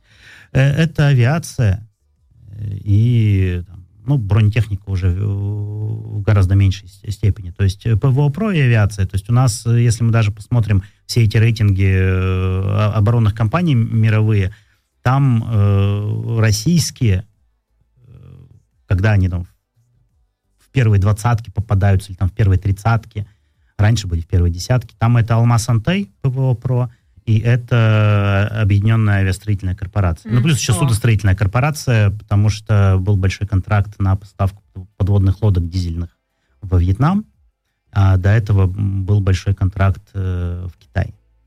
Так, и возвращаясь к вопросу, в каком состоянии наш ВПК подошел к февралю 22 подошел года. вот в состоянии убыточности, в состоянии э, очень плохом от санкций.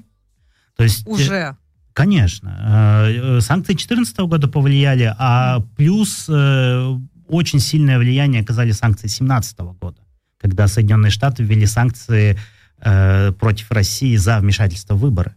М. Вот там был такой Counter American Adversaries Through Sanctions Act, то есть э, закон о противодействии противникам Амери- Америки через санкции. И вот э, там э, все э, кру- крупнейшие российские оборонные компании, они попали под блокирующие санкции. И уже в э, начале 2021 года э, Дмитрий Рогозин, который тогда возглавлял э, Роскосмос, он уже просто там на заседании одного из комитетов Совета Федерации, он просто э, ну, истерил на тему того, что санкции нас убивают, удушают, мы ничего не можем сделать. И по большому счету э, это парадокс, но э, Россия достигла пика вот своей военной силы по итогам там госпрограммы вооружений, по итогам вот э, всех этих триллионов потраченных как раз к 2020-2021 году. А дальше в любом случае, при любом раскладе э, движение шло только под горку. То есть у них были программы, да, там всякие модернизации до 30-го года, до 33-го года они там разрабатывали тоже программы, там, госпрограммы вооружений, но проблема в том, что у них горизонт планирования реально заканчивался где-то к середине 20-х годов, потому что они не знали, как они будут в условиях даже тех санкций э, вообще существовать. Ну, тут, может быть, это даже и звезды сошлись, что называется, потому что достигнув пика вот этого своеобразного в 21 году, в 22-м начать войну, это, в общем, здесь есть некоторые причинно-следственные связи. Ну, конечно, да, то есть Чтобы система... совсем низко не скатиться. Ну, просто вот ты, как, как и ружье, которое висит на стене, оно должно в финале выстрелить. Ну, вот это примерно об этом. же, По- наверное. Пока порох не цы- начал сыреть, но пока не оцелел. Да, Постоянно накачивать. баланса, ну да. да. ну как накачивал тот же самый Бисмарк, там ту же самую Германию в, в упомянутом тобой конце 19 века. Сегодня мы это активно обсуждаем а, в связи с арестами, если вы знаете, обвинениями в госперевороте. Якобы, людей. предположительно, да, готовившимся захвате власти. А, да, а, санкции это в первую очередь электроника или что еще? Там Санкции всего, это да? электроника и это промышленное оборудование. Э, И это же еще и э, компоненты, потому что промышленное оборудование не может работать, э, э, ну, без запчастей. Значит, И есть, допустим, ну не знаю, ракетное топливо вы производите, вам нужны всякие там присадки, прекурсоры, э, которые э, в Германии закупались. мгм. Да, сейчас э, это купить нельзя. Ну, пытаются, наверное, как-то обходить, но и в Германии вот за последние годы несколько было шпионских скандалов, Там, когда как, э, какие-то э, люди, э, ну, часто это были репатрианты, выходцы из СССР, э, которые вдруг как, какие-то химические там вещества э, поставляли в Россию в обход ограничений. Но это в основном шло как раз на производство вот, э, ракетных топлив, порохов и прочее. Ну, ну, слушайте, у нас Ну, даже... Последний скандал это композитные материалы. Это университет Аугсбурга. Три года получил человек. И, и, кстати, Маша, вот знаешь ли ты, какой максимальный срок по немецкому законодательству за шпионаж? Э, Я Нет. тебя один раз спрашиваю. Пять лет. Ну, слушайте, э, тут надо тоже гуманизм проявлять. Но в России, например, даже стволы артиллерийские вытачиваются на австрийской установке. То есть... В какой э, в момент России нет. все-таки, можете рассказать, можно ли сегодня уже говорить о том, да, сколько уже почти 10 месяцев идет война, что, что российский ВПК испытывает проблемы, и что рано или поздно ход будет, ход военных действий будет, ну, вот, переломлен, да, именно потому, что есть проблемы с э, производством. Так вот прям ожидать, техники. что завтра э, что-то накроется медным тазом, не стоит. Почему? Тут лучше консервативно подходить, потому что российский ВПК наследует советскому ВПК. А это э, производство на запасах. Грубо говоря, получает какой-нибудь завод э, контракт, э, ну или цепочка заводов, контракт там, на 2, на 3, на 4 года, там, производство вертолетов, там, ракет, я не знаю чего. И вот к моменту подписания этого контракта весь запас комплектующих на э, вот это производство у этих заводов должен быть. Ну, там шаг какой? Год, два? Там, А, ну, полгода. шаг э, зависит от, от контракта. Есть контракты на два года, есть контракты на пять лет. Мгм. Э, ну, там, не знаю, вот сейчас спутники ГЛОНАСС запускаются, э, нового поколения, так называемого, ГЛОНАСС-К. Э, к ним компоненты были закуплены до 2014 года. Оу. А последние были закуплены в марте-апреле 2014 года. Но там э, они закупили запас на 9 спутников, и у них к 2020 году должно было быть 9 спутников. А они запустили только 3. То есть что-то там где-то не склеилось у них, не сошлось. Поэтому вот с ракетами то же самое. Но там чуть по- попроще все-таки микросхемы, чем в спутниках. То есть их мог- могли закупить э, много Прок.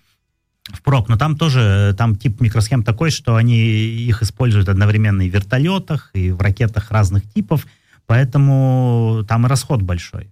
Поэтому я, я, я ожидаю, что там 22 год у них темпы, э, скорее всего, сохранились, 23 скорее всего, сохранятся, 24 э, посмотрим, ну а дальше уже э, самой большой проблемой будет э, поддержание хотя бы хоть каких-то темпов производства. То есть э, э, то, то, то эмбарго, которое вот с 24 февраля на Россию наложено, оно, по идее, должно привести к тому, что к концу 20-х годов российский военно-промышленный комплекс перестанет быть, собственно говоря, комплексом. Останутся какие-то мануфактуры с неритмичным производством, с э, мелкосерийным каким-нибудь э, тоже э, производством, и без э, нормальных инженеров, э, без э, нормальных сотрудников. А инженеры уже- с сотрудниками куда денутся? ну, во-первых, э, кто туда пойдет. Уже сейчас, вот в этом году, в целом весь российский ВПК это 2 миллиона человек, так там э, дефицит э, 400 тысяч инженеров и рабочих. На кого в первую очередь? Кого не хватает, голов или рук? Ну, в первую очередь, э, не хватает все-таки, наверное, рук, людей, которые способны работать на вот, станках э, современных. И это тоже парадокс. У нас э, инженер на заводе получает меньше, чем слесарь, который способен работать на станке, там, не знаю, сименсовском, либо там на каком-нибудь японском станке и так далее. Но вот у нас э, даже, вот, открываете, не знаю, Headhunter.ru и смотрите, там, какие-нибудь заводы выкладывают вакансии. И там у, всех заводов требования, э, если мы про рабочие вакансии говорим, умение работать на станках, и указываются марки станков, э, открываешь, смотришь, кто производит, это все, это все импортные станки. Российского там ничего нет. А скажите, а вот именно шансов на импортозамещение, на какие-то альтернативные поставки, на параллельный импорт, вот так. Мы, то есть, живем в такой некой реальности постоянного противоречия, когда критики режима, и сейчас я совершенно не про вас, а вот там про, а, например, оппозиционных журналистов. а, вот у русских завтра закончатся ракеты, вот у русских завтра поломается ВПК и развалится там на мануфактуры. Да, и при этом мы видим противоположную точку зрения. Ребят, не дождетесь, все у нас хорошо, а вы там сами уже весь Тиргартен на дрова вырубили. Ну вот в этой, скажем так, парадигме все-таки насколько ваши прогнозы соотносятся с реальностью, где может быть, еще раз повторюсь, импортозамещение, параллельный импорт, там связь с азиатскими странами и прочие как бы радости. Обходить санкции, э, они 2014 года их пытаются обходить. Но, а, это дорого. Потому что для обхода санкций создается цепочка Посредников? Э, Да, и э, она создается, естественно, не самими заводами, а она создается э, зачастую под эгидой спецслужб. А Это еще дороже. М. Э, и э, когда какая-нибудь электроника из Азии идет там, через Малайзию, через Нидерланды, э, там, в Россию, или какое-нибудь оборудование идет там, через Чехию, через Болгарию, э, тоже в Россию, э, то это дорого само по себе, но надо понимать, что зачастую эти цепочки фирм, они одноразовые. Потому что когда какая-нибудь большая партия через них прошла, эти цепочки прихлапываются. Ну, прихлапываются властями. завести, да? Э, Не, не э, теми, кто ор- организовал эти цепочки, а властями тех стран, через которые про- прошли.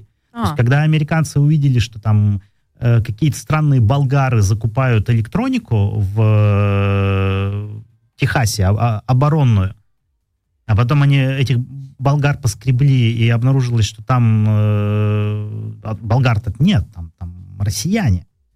Э, то они, конечно, там, дела уголовные, там, кто-то был арестован, но цепочку прихлопнули. Когда, или когда чехи э, еще там, задолго до 22 года э, увидели, что идет машиностроительное оборудование официально э, там, какой-то пермской фирме, там, рога и копыта какому-нибудь там, частному заводику, а в реальности это идет потом на, э, в Свердловскую область э, на все эти э, крупные машиностроительные военные предприятия, они тоже быстро эту, э, э, эту схему пресекли. И, в общем-то, каждый раз создавать новые схемы это, это дорого. Сейчас все еще более усложнилось. Мне рассказывали, что там, пытались через Казахстан получать там, от Siemens что-то но или там от других немецких фирм. Э, там сугубо гражданский завод, там все сеточки ему нужны определенные, э, он э, может получать по чуть-чуть, со старым поставщиком, под честное слово, там, там нет никакого военного производства, им, им, им, им дают. Окей. А когда речь идет о чем-то более значительном, не о сеточках, а о каком-то оборудовании, Siemens, ну, как мне рассказывали, сейчас уже просит не просто, а кто конечный будет получатель у вас э, этих станков, а, пожалуйста, фото-видеофиксацию, где этот станок стоит, в какой линии он участвует, что это за завод, изнутри, снаружи, пожалуйста, фотографии, все там хотя бы на телефон – отснимите, чтобы мы понимали, что это тот завод, о котором вы говорите, а не какой-нибудь другой. Чтобы не было новой истории с а. турбинами Зименса, э, которые они, тогда, они, тогда, они тогда обожглись, да. А импортозамещение?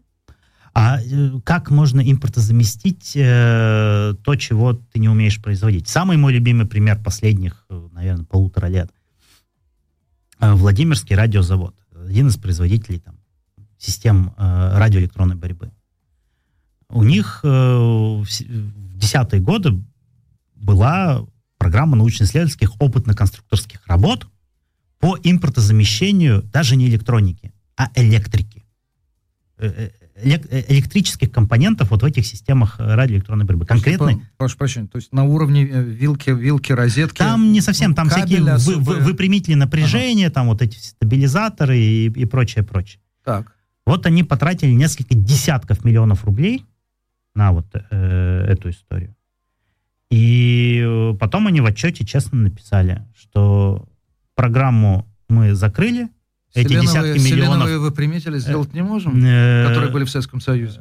Программу закрыли, десятки миллионов списали в убыток, потому что они понимают, что они хотят, они понимают, как это устроить, они воспроизвести это не могут. И никто в России не может это воспроизвести нет ни оборудования, ни технологий, ни мозгов, что самое это главное. Так, одну секундочку. Тогда у меня тогда очень простой вопрос. Э, в то экономическое положение, в котором была молодая Советская Республика, описывать не нужно. Это была тотальная, совершенно полная разруха. Однако, случилось невероятное. Очень многие производства были сделаны с нуля и вышли, хоть и на короткое время, но на передовые позиции. Сейчас это невозможно. Почему? Потому что не хватает я не знаю, Я общий... тебе сейчас как это скажу, критик сталинского режима, но какой ценой? Э, это вот вопрос, ну... не, не хватает цены или уровень сложности производства уже да. такой? Тут э, все вместе, э, и цена, и уровень сложности, а самое это главное, вот все вот это советское, так называемое, промышленное экономическое чудо, на которое все любят почитатели и Сталина, и вообще э, тоскователи по советским временам вспоминать, оно базируется на, в основном на двух вещах. Первое – это Рапальский договор 1922 года, когда из Германии поставлялись не просто там какие-то технологии, станки с целыми заводами закупали. И э, до Второй мировой войны, а после Второй мировой войны все вывезено да, э, из зоны советской э, оккупации, оккупации да. А второй источник – это американцы с 30-х годов, как бы, когда то, что у крестьян забираете, да, зерно, обрекая их там на, на голодную смерть. За границу, да, а у американцев покупаете э, заводы, потом ленд-лиз, который дал огромное количество производств именно, потому что это не только там танки, самолеты американцы поставляли, американцы поставляли э, целые сборочные линии поточные. И э, потом уже, после Второй мировой войны, это промышленный шпионаж. Там есть еще британский след, понятно. В авиастроении он особенно заметен. Э, но в целом то, что брали у американцев, э, то и воплощали. С 70-х годов э, примерно начинается уже отставание необратимое, потому что воспроизводить все уже не получается. Отдельные вещи воспроизводят – копируют, но дальше не идут. Ну, например, вот ракеты американские Минитмен 70-х годов э, по своим там э, характеристикам. Россия, Россия, Советский Союз не смог их воспроизвести. Россия смогла воспроизвести только к концу нулевых годов. Вот по характеристикам это вот сейчас межконтинентальные баллистические ракеты Ярс. Э, то есть отставание уже там измеряется десятилетиями. Э, а сейчас э, в условиях еще э, там и демографического кризиса, и э, совершенно катастрофы системы образования в России, э, и воспроизводить будет некому. Ну, элементарный пример. У нас, допустим, политех, любой политех возьмите, ну, там, не Бауманку, не, не, не топовый, а вот э, линейный, там, какой-нибудь Воронежский политехнический университет, э, который там огромное количество кадров там, для оборонки поставляет. Э, там обычно внутри групп студенческих там иерархия, да, то есть два-три отличника, которые решают все за всех. Отличники не идут в оборонку работать. В оборонку идут троечники, которым и так сойдет, э, которые, э, которым окей там с небольшой зарплатой, но какие-то социальные гарантии, и, по крайней мере, тебя никто никогда оттуда не уволит. А куда идут отличники? Прошу отличники до 24 февраля, отличники предпочитали идти в Хенкель, Сименс, Mm. Вот э, в гражданские э, коммерческие производства, которые были созданы либо западными компаниями в России, либо в рамках совместных предприятий западных компаний с российскими компаниями. А, вернемся к бюджету. Так на что тогда вот эти заложенные, по вашим оценкам, предположительно, хотя я так понимаю, что это же секретная часть бюджета, там не, статьи не раскрываются. Сейчас, сколько там, 4 сейчас, триллиона, да? Сколько сейчас в бюджете расход? засекречено статьи расходов? Ой, ну, я не год. помню, там ну, не, по, не по, по, поряд, порядка 10 триллионов э, 10. Э, закрыто. Но, э, ну, что-то ведь доносится все, все равно и более-менее открыто местами. Но по национальной безопасности на будущий год это больше 5 триллионов. Угу. 5,1, когда последние данные э, выходили в октябре, что они там рассматривают. Э, по национальной безопасности и правоохранительной деятельности это порядка 4, 4,5 триллионов. То есть вот под, под ну, 10 триллионов э, э, суммарно выходит. По этому году не очень пока понятно, потому что последнее, что открывалось там э, ненадолго э, казначейством в августе, они э, с трех с половиной триллионов бюджета национальной обороны увеличили до четырех с половиной триллионов, но по той динамике расходов, которые я считал еще весной там, и в июне, а, они должны выйти по итогам года на 5 на 5 на 5,5 триллионов. Э, это как бы такой более-менее консервативный расклад. Я не думаю, что они 4,5 удержат. Им, им необходимо будет больше. На что? Ну, Есть ли понимание, как их тратить? В июне, в июне порядка 600-700 миллиардов рублей планировалось дополнительно только на гособоронзаказ. Mm. А кроме того, э, ведь там воюют э, солдаты и офицеры. У них э, в условиях боевых действий день за три. Соответственно, зарплата умножается. Да? Э, плюс всякие компенсации за ранения, за гибель и, и так далее. А плюс э, вот в нынешних условиях э, даже тот ВПК и та армия, которая вот есть, а, они же генерируют издержки в гораздо больших масштабах, которые, чем это было до 24 февраля. И на затыкание этих дыр тоже нужны деньги.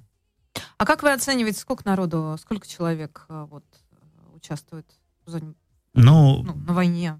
Изначально группировка вторжения э, насчитывала, ну, по западным оценкам, порядка 190 тысяч человек. Угу.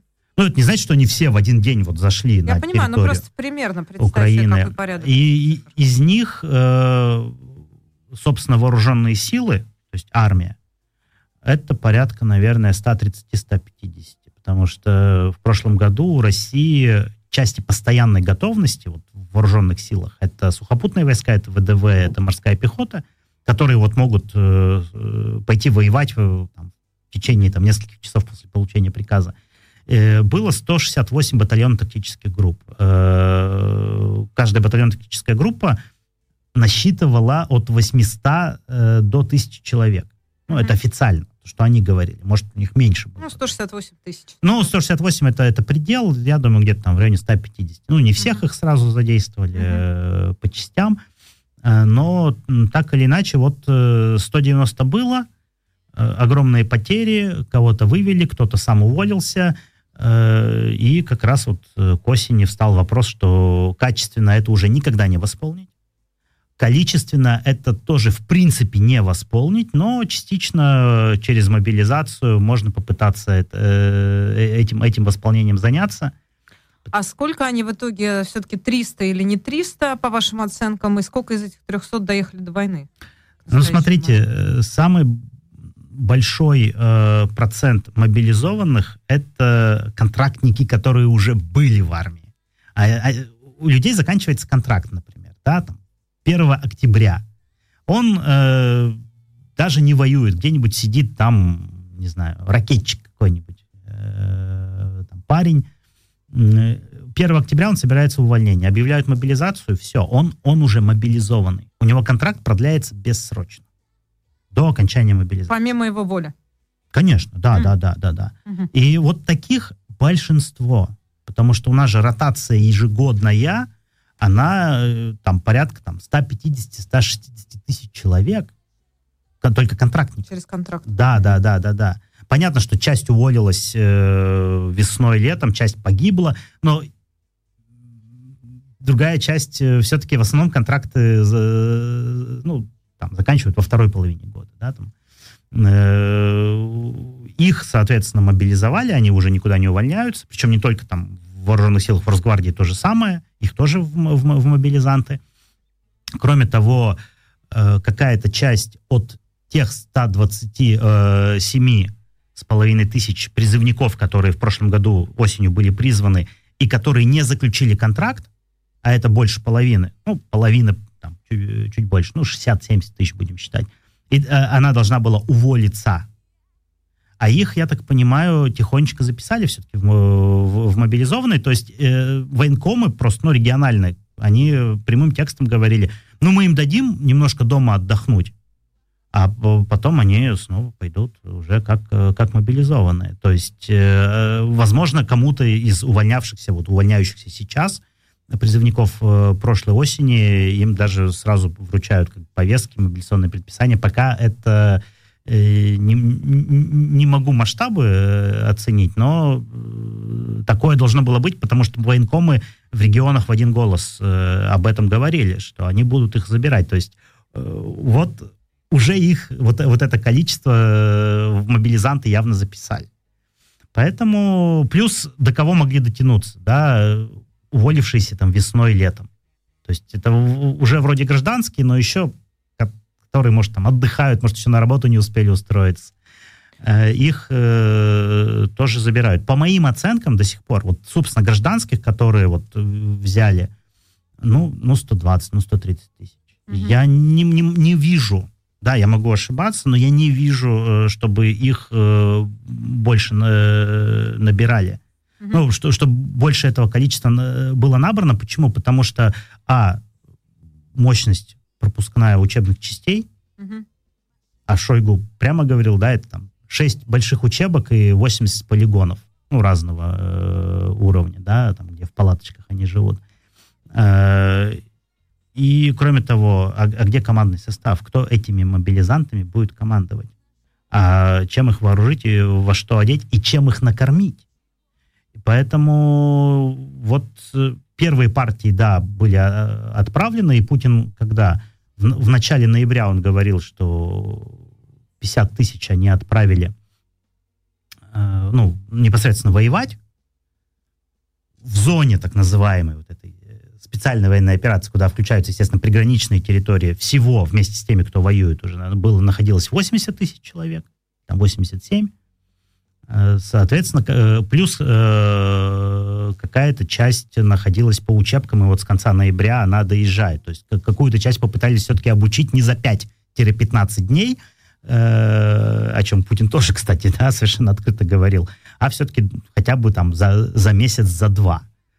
Но, опять же, здесь 300 тысяч не видно ни, никаким местом. То есть угу. э, основная масса из этой 300 тысяч, даже если эти 300 тысяч есть, это все-таки те, которые уже были в армии, и которые далеко не все из них э, поедут воевать, потому что значительная часть, они там в других видах, родах войск находятся и занимаются другими делами. И так далее. Да. Скажите, а как вы оцениваете общую сумму э, невозвратных потерь со стороны э, российской армии? Потому что мы помним, как эта цифра э, невозвратных потерь с украинской стороны, будучи объявлены, там, по случайно Урсулой, э, Урсулой фон ден Лейден, она вызвала шок 100 тысяч человек. Это ну, Убитые, раненые. Там, э, насколько я помню, Урсулу фон ден Ляйн, э, Ляйнен опровергли.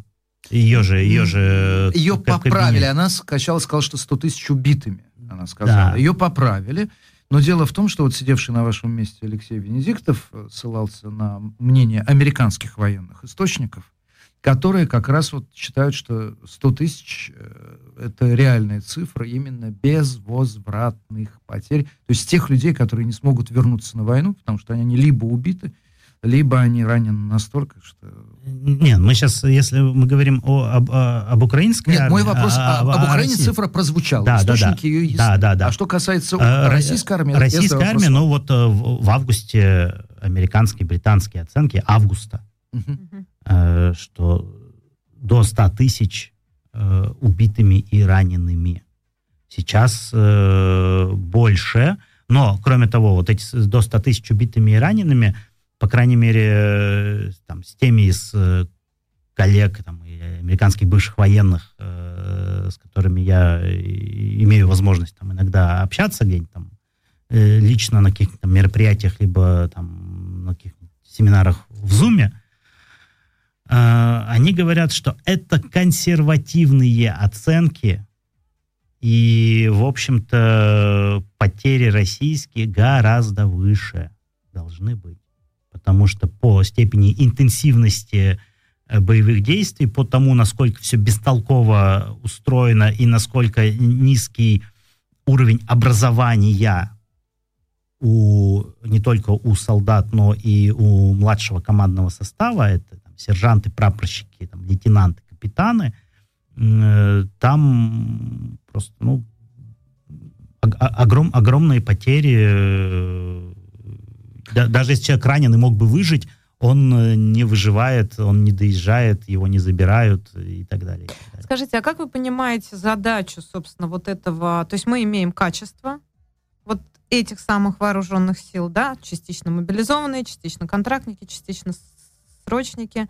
Мы имеем огромное количество сообщений о обмундировании и оснащении этих э, частей, э, которые, я так понимаю, что там опять же, в, этом, в этой части большие проблемы. Какие они, какая у них боевая задача? То есть зачем так много необученных людей? Чтобы просто стеной стоять по этому сухопутному но, коридору в Крым? Но... В общем, на другое они, как, судя по всему, не способны? Или есть какое-то более разумное объяснение вот этой массе людей, которые согнали вот на этот uh, участок земли? Ну, когда в, там, в конце 30-х, 40-е годы японская армия наступала на Китай, э, войска Чанкайши использовали ту же самую тактику. Они набирали крестьянское ополчение и выставляли их просто на дороге, ну, по которым шла японская армия. И, и те плохо вооруженные отстреливались, там не отстреливались, э, но создавали замедление.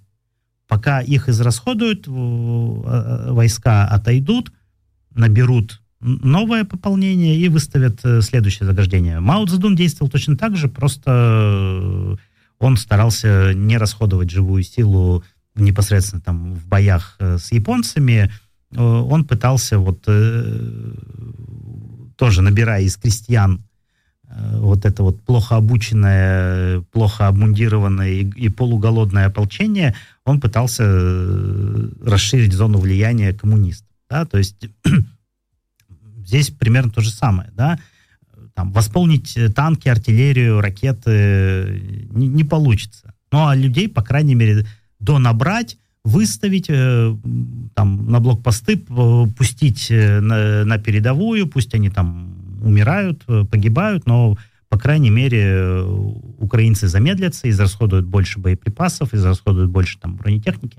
Даже если бронетехника не подбивается, у них есть моторесурс, он тоже ограниченный, он тоже конечный. Mm-hmm. И, соответственно, авось какое-нибудь перемирие, авось Запад устанет, попросит Киев пойти на прекращение огня, и там мы выбьем передышку, как думают в Кремле, и, соответственно, восстановимся и дальше пойдем воевать. Ну, тут логика какая?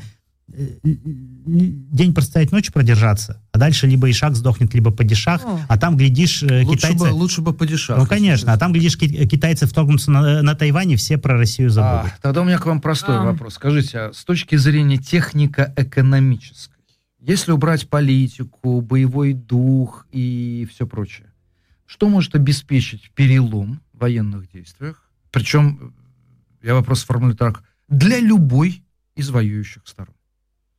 Ну, для России перелом в военных действиях не обеспечит уже ничего, насколько я понимаю, потому что... С точки зрения наступ, наступления, с точки зрения победы, вы э, имеете в виду перелом? Ну, изначально, изна, изначальная цель... То, что изначальная как успех. Цель, цель войны, она преступна и суицидальна. Да? Она заключалась в том, чтобы украинское государство Захватить. не существовало. Да. Да и украинская культура, чтобы не существовала, да, это уже к вопросу о э, геноциде. Но э, когда вы ставите преступную цель, э, у общества, которую, ну, соответственно, армия как часть общества, да, которую эту цель э, должна выполнять, должна быть какая-то мощнейшая идеологическая мотивация. Такой мотивации нет. Э, поэтому достигнуть э, цели, о которых э, продолжает говорить Кремль, как заведенный, их невозможно. Я вас все-таки спросил про а, не политическую, а, не политическую, а экономическую. А экономическую, но России, ничего, России ничего не поможет. Э, Украине вопрос во времени, да, то есть э, если Украина получит что? дальнобойное вооружение, угу. которые то позволят... Это свыше 300 километров? Что вы свыше 300 километров э, проблематично, потому что есть режим контроля ракетных технологий, угу которые американцы стараются соблюдать. И многие страны э, стараются соблюдать. Кстати, даже Россия, э, по крайней мере, до войны, э, она соблю, соблюдала этот режим. Это до 300 километров. Угу. То есть сейчас там до 80, да, если украинцы получат ракеты с дальностью до 300 километров, тогда они смогут уже работать по военной инфраструктуре России, размещенной в оккупированном Крыму, то есть на, на украинской территории, угу. да. И, и по территории России и без И по территории России без стрижей, но до Энгельса, конечно, ракета с дальностью до 300 километров не достанет, но вот эти все приграничные аэродромы, которые создают проблемы, всякие склады приграничные, э, они смогут... Э, То есть в Белгородской доставать. области проблемы. Ну, не только, почему? Ростовская область, так у них Курская, и так проблемы. ну, да. Воронежская, э, Брянская, Смоленская. Э, и про Беларусь тоже не будем забывать, потому что пока официально, Беларусь не участвует, но в реальности она союзник России на э, такой полуоккупированный, потому что на территории Беларуси размещены российские войска э, в немаленьких количествах. И здесь для того, чтобы победа у Украины была быстрее, а это победа в интересах и российского общества. Почему? Потому что чем быстрее закончится война, тем, тем быстрее Майерс вернется на их Москвы в Москву. Тем итоговый ценник будет ниже для российского общества. Да, я не устаю напоминать, э, еще когда преподавал в школе, э, что Германия расплатилась за репарации по итогам Первой мировой войны только в 2010 году был последний платеж совершен. А второй? Э, второй, э, слушайте, вот там, не, не буду говорить, там другие условия, э, врать, врать не буду, там столько вывезли всего, что, по- по-моему, Германия там дважды уже заплатила и гораздо быстрее. Так вот, за Первую мировую Германия расплатилась только в 2010 году. Чем дольше длится война, тем дальше в 22 век Россия будет российское общество, да, то есть, ну, там, мы, наши дети, наши внуки, наши правнуки и праправнуки, тем они дальше будут платить за эту катастрофу, да, то есть вопрос стоит так, мы хотим платить больше и дольше, либо мы хотим платить все-таки чуть-чуть меньше и как-то быстрее возвращаться к адекватному состоянию. Ну тогда правильно ли я понимаю, что вы вы лично придерживаетесь той точки зрения, что нужно как можно быстрее это вооружение Украине поставить? Конечно, конечно, угу. конечно. Но, а, соответственно, западные страны э, этого не делают, потому что не хотят прямого столкновения, или как вы объясняете их позицию? Ну, прямого столкновения с Россией военного. Понимаете? И поэтому же они не закрывают небо, кстати, да, чтобы не было прямого, да, это, это прямого воздушного вопрос, боя между у меня вопрос, натовскими и задать. российскими самолетами. Ведь э, политики э, должны взять на себя ответственность. Это же не просто решить, да, ты берешь на себя ответственность за последствия. Никто особо не хочет э, брать на себя ответственность за последствия, когда последствия не гарантированы. Вот э, украинцы mm. всячески показывают, что вот мы бомбим российский, ну, там, в Саках аэродром, да, в э, Крыму э, что-то уничтожило. Вот про Энгельс э, украинцы не признают, да, там про Шайковку они не признают. Но так или иначе мы видим, да, что Россия на это реагирует не так, как можно было бы ожидать еще там несколько месяцев назад или там год назад, э, что тигр может быть бумажный. И вот э, когда э, западные политики, не говорим о военных, военные, у, у них, в принципе, консенсус как эту войну закончить быстро и меньше крови. Но политики э, пока не видят, что последствия будут гарантированными, и они... И по Берлину и в ответ не ударят? Гру... Я, я грубляю да, очень. Ну да, да, да. Э, пока они увидят, они решения не примут. Когда, когда они видят, что можно э, получить э, как бы gain, да, то есть э, прибыль, прибыль. политическую, угу. Uh, without pain, да, без да, боли. Э, тогда они принимают решение. Ну и сколько времени осталось до gain without pain?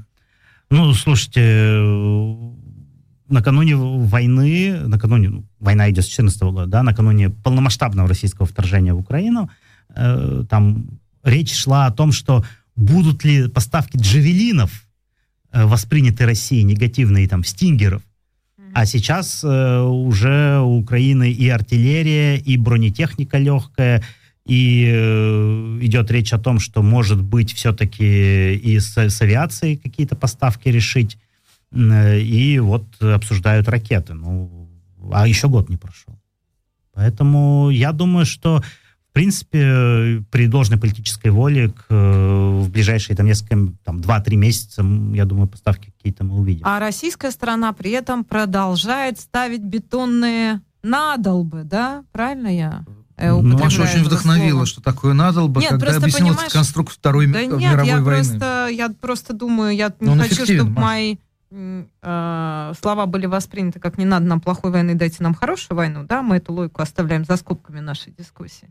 Но это история, да, про то, что, с одной стороны, вот когда был последний армяно-азербайджанский конфликт, тут обострение, да, все говорили про Байрактары и про то, что война переходит в новую фазу, что это уже война современных технологий и так далее, и так далее, что позволило Азербайджану одержать, ну, вот эту локальную, да, а, победу. И при этом вот Россия сейчас вся увлечена, там губернаторы просто отчитываются, все теле, весь телеграм завален тем, что какое счастье мы поставили очередное количество вот этих вот пирамидок. Прости, ну, господи. пирамидки, там еще вопрос, а эти бетонные заводы, которые эти пирамидки клепают, они... Э, бетон может, какой, у тещи, как, может быть, у тещи губернатора как, там какой, есть немножечко, какой марки они гонят этот бетон? Доля, да. Потому да. что есть... Не а, 600 и не 600. Ну, естественно. Дорогие Разрывай. друзья, мы вынуждены заканчивать. К сожалению, быстро пролетел этот час. Мы благодарим нашего гостя. Это политолог Павел Лузин. Спасибо вам большое спасибо, за это интервью. Да, мы прощаемся. Слушайте новости. Это Стратера Шоу. И мы вернемся к вам завтра в 2 часа дня.